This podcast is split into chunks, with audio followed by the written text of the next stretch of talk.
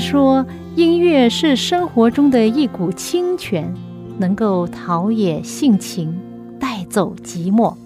朋友，您喜欢哪一类音乐呢？爵士音乐、摇滚乐、乡村民谣、小调，还是古典音乐呢？今天我要介绍给你的很特别的音乐，就是基督徒的诗歌。这些诗歌更能够表达出人性本质里面的良善，对爱与被爱的向往，对人与人之间和人与上帝之间最真诚的感觉。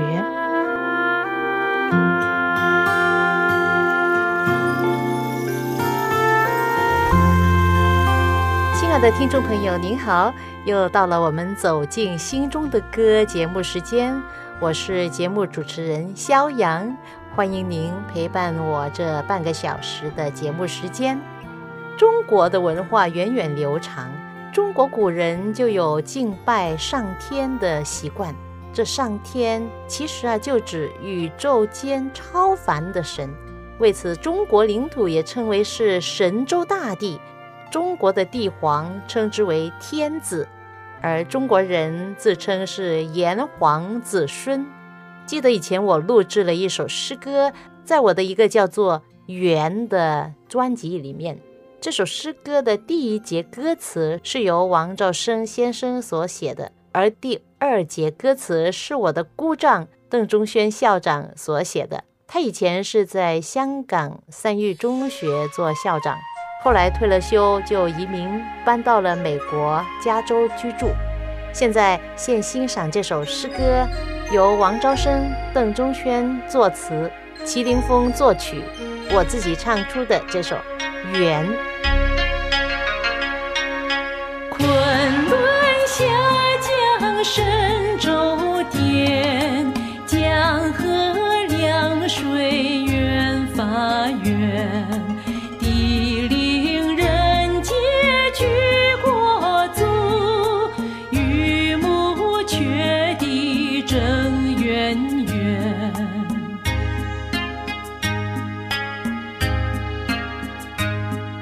是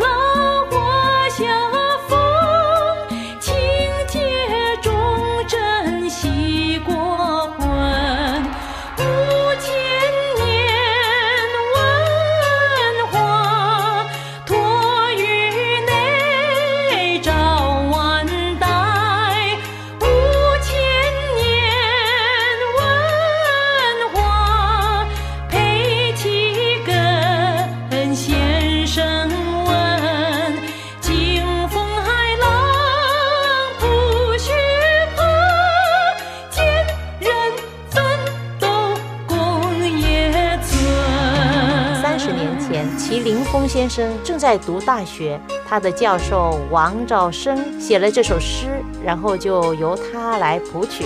他们的班级在他们大学的一个文化之夜表演这首歌。后来我的姑丈为这首歌谱写了第二节歌词，更增加了这首歌的意义。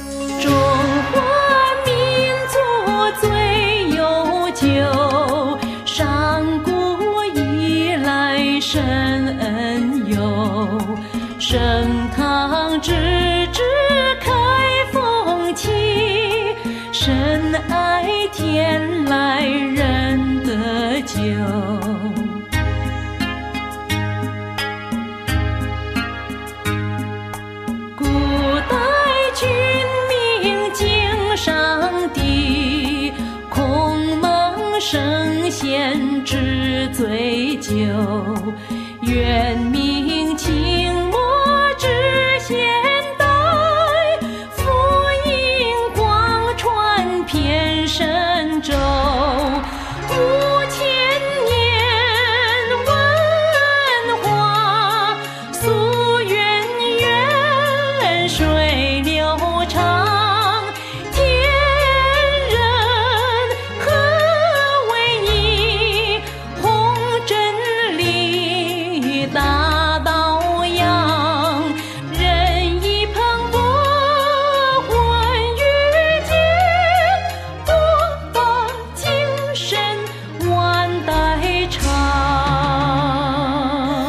到的这首美丽的诗歌《缘》，充满了中国古代音乐的韵味，是吧？讲起中国文化，中国是四大文明古国之一。所谓的四大文明古国，就是古埃及、古巴比伦、古印度，还有中国。我们中国拥有悠久的历史和文化。到了二十一世纪的今天，更被誉为最有发展潜力的国家之一。经过这么多年的进步，而对无数的挑战，今天中国人仍然为几千年的文化传统感到自豪。中国文化的根源和古人对宇宙的起源之概念是分不开的。自古以来，中国人已经明白到世间的创造。万物的生生不息是何等奇妙！这一份好像谜一般的创造力，似乎与人类息息相关，而这份力量又远远超过我们的想象。古人将这份神秘莫测的创造力称为“天”。在北京，仍然找到过去古人留下来的痕迹，保留着珍贵的历史文化。不少的建筑物不单只是美，还标志着历代帝皇和人民的生活模式。其中很重要的古代建筑物是位于北京市的天坛，它是中国最大的坛庙建筑，占地二百七十三公顷，是在公元一千四百二十年左右建起来的，就是在明朝永乐年间。北京的天坛是明清两代帝王祭天和祈求五谷丰登的一个地方，也是中国传统信仰的核心之处。朋友，你不觉得了解祖先对天的看法是一件很有趣的事吗？如果你去到北京的天坛，进入天坛之前呢，有一道城门类的建筑物，其中有三道门。左边的门呢是皇帝走的，右边的门是文武百官走的，中间的门不是任何人走的，皇帝也不能走，而是让天神上帝行走的。因此呢，中间的门呢，皇帝也不能走在其间，因为上帝比皇帝高。如果皇帝走中间的门，就是干犯上天，会引起大灾祸。中国人自古就晓得。皇帝自以为自己有无上的权利，但是在上帝面前，他仍然要谦卑，因为宇宙远比人伟大，而创造宇宙的天神远远超过皇帝。皇帝必须在上帝面前顺服谦卑。讲到这里呢，我想跟你介绍另外一首诗歌，也是在《缘》这个专辑里面以前我录制的其中一首诗歌，叫《圣婴之年》。这首诗歌很有中国音乐韵味。这首诗歌的作者却是一位美国人，叫 Richard Blanchard。他从来没有去过中国，也不太懂得中国文化，但是却写出了一首中国调子的歌。那么我怎么得到这首歌的呢？很感恩，也很奇妙。大概二零零二年，我在美国一位朋友的家的地下室的录音室录制诗歌。这位录音室的老板也是我的专辑的音乐配乐和音乐伴奏的编辑，他的名字叫 Stephen。当时他就送给我这首歌，他说你可以用吧，可以把它翻译成中文。那我说好啊，太谢谢了。于是我就把它翻译成中文，把它录制下来，在我这个专辑里面，就是《缘》的专辑里面。好，现在我们来听这首。由美国人所写的一首中国诗歌《圣婴之年》。我出生在动荡的龙年，长大在黄河边。当救主的爱将与我心，我知道我的重生。这原是圣婴之年，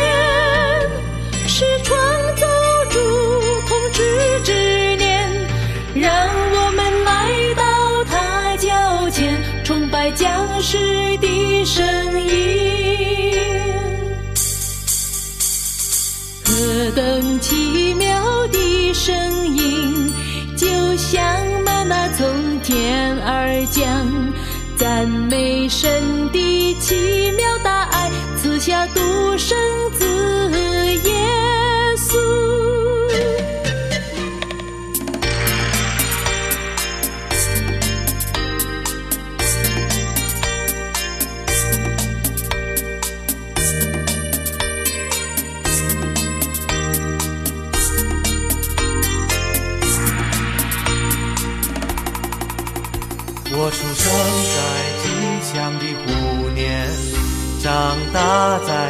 在兴旺之时。当耶稣来除去我的罪，我知道我的重生。这原是生命之年，是创造主统治之年，让我们来到他脚前。崇拜将士的声音，这等奇妙的声音，就像妈妈从天而降，赞美神的奇妙大爱，赐下独生子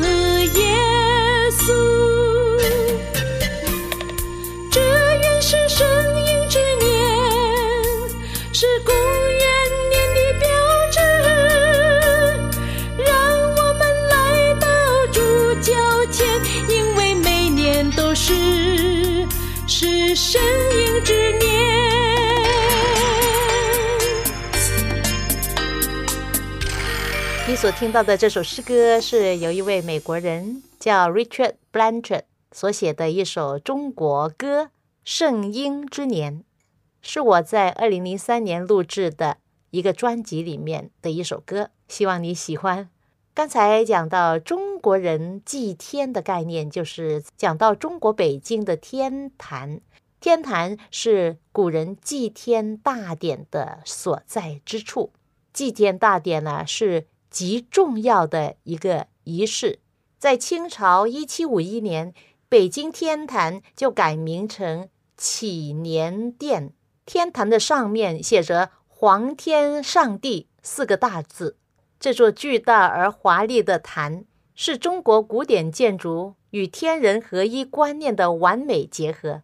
在整个中国的帝制时代，皇帝是万能的主宰，而天则是皇帝的主宰。中国古人的祭天习惯已经持续了三千五百多年的历史。天在中国人的心目中呢，就是上帝，皇天上帝。每一年的冬天，祭天大典的仪式之前，皇帝和文武百官先到一个叫做黄琼宇，作为预先祭典的仪式。所谓的黄琼宇，就是好像一个小天坛。这小天坛的两边有东配殿和西配殿，这两个殿宇分别摆放着与宇宙创造有关的牌位，比如说夜明之神，还有大明之神。顾名思义，夜明之神就是管晚上的，然后大明之神呢，就是管白天的。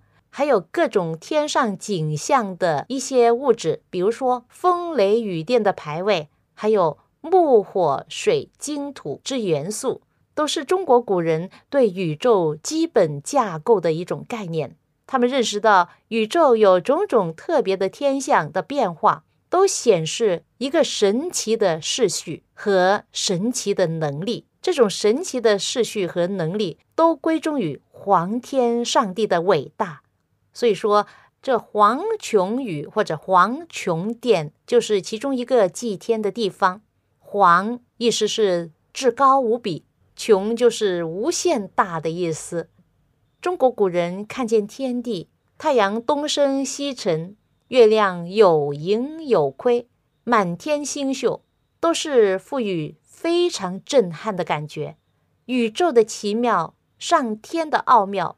都使他们对上天造物主一种极高的敬虔感，因此祭天大殿就表达他们对宇宙至高者的敬畏之感。在夏朝的时候，人是祭天神；到了商朝，人就祭上帝。所以呢，天和上帝就是至高之处的真神。中国古人对天坛的特别的意思就在此：皇天上帝是古人唯一信奉的唯一创造主，相信这一位独一真神是无形象、不受时间、空间所限制的，更不需要用任何有形体的物质来表达。所以，天坛里面没有任何像来供人参拜。而是透过献祭的仪式，让人的心灵直接与造物主沟通。所以，黄琼宇和用来做正式祭天大典的祈年殿，就是天坛，没有用任何一口钉或者是任何金属来建造，而是用木块一块紧扣着一块，一层一层堆叠上去。代表着上上天一级一级的敬畏之情。天坛也称为祈年殿，它的顶端以青蓝色代表天，中间黄色代表地，下面是碧绿色代表世间万物，都含有对皇天上帝无限的敬仰和感恩。在中国《诗经》也有这样的记载说：“皇哀上帝。”临下有鹤，灵观四方，求名之末。意思就是至高至大的上帝在上天往下看，有着显赫的光荣。他从上天监察观望着四方，而且呢，他为民众而求福。上帝是爱人民且至高无上的，他有无限光明荣耀的。这些特质与圣经所描写的这位真实上帝有奇妙的相同之处。到底这是巧合，或者是另有更大的契机在背后呢？讲到这里，让我们来听一首诗歌，来自旧事传播协会所录制的一个西秀兰圣歌专辑第六集里面的一首诗歌，由林健儿作词作曲的。西秀兰演唱的这首《人算什么》。耶和华，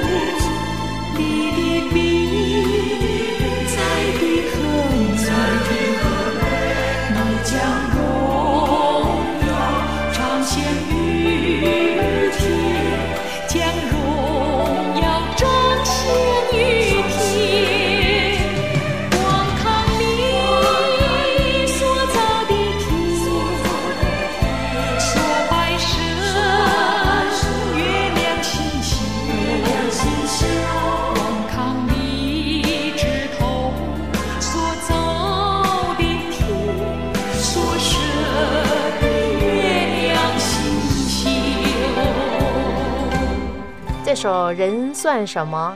是根据圣经诗篇第八篇所写作的一首诗歌。人算什么？世人算什么？上帝仅看过我们，是吗？虽然人的确不算什么，非常渺小，我们就好像是大海的一滴水，但是上帝仍然看过我们，因为我们是他所造的。虽然我们已经堕落、退化，但是上帝爱人，将耶稣赐给我们，叫一切凡相信耶稣的不至灭亡，反得永生。这是圣经上帝给我们的应许。有一位名人奥古斯丁曾经讲过一句这样的话：说，人永远得不到真正的心灵的平安和安息，除非他找到了造他的真神上帝。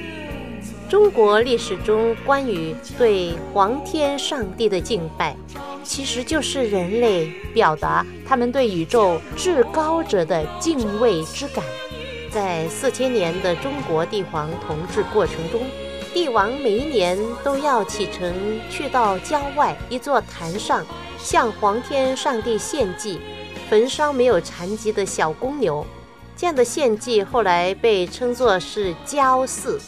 从中国历史神话传说的时代算起，在公元前二千二百零五年第一个王朝开始以前。这种仪式便一脉相承，从未间断。不幸的是，焦祀与对中国的统治密切等同起来，因为皇帝本人充当了大祭司的角色，是该仪式的主要参与者。因而，当满族在一九一一年退位的时候，永远终止的不只是王朝统治，中国持续时间最长的献祭大典。最具特色的焦祀也就必然的随之结束了。其实啊，在伟大的哲学家孔夫子的心目中，焦祀事关重大，以至于他把胜利与有效的统治中国相提并论。他写道：“明胡交涉之礼，治国其如是诸长乎？”意思就是说。明白怎样向天地献祭、治理国家，就像看自己的手掌一样容易。